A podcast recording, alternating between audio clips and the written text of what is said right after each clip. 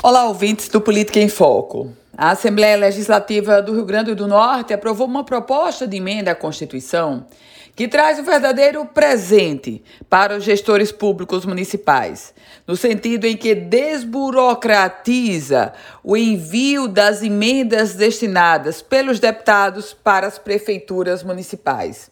Meus caros ouvintes, até então, quando um deputado destinava uma emenda para um município, ainda precisava aquela emenda para ser liberada, precisava passar por um convênio entre o Executivo Estadual e a Prefeitura. Agora não.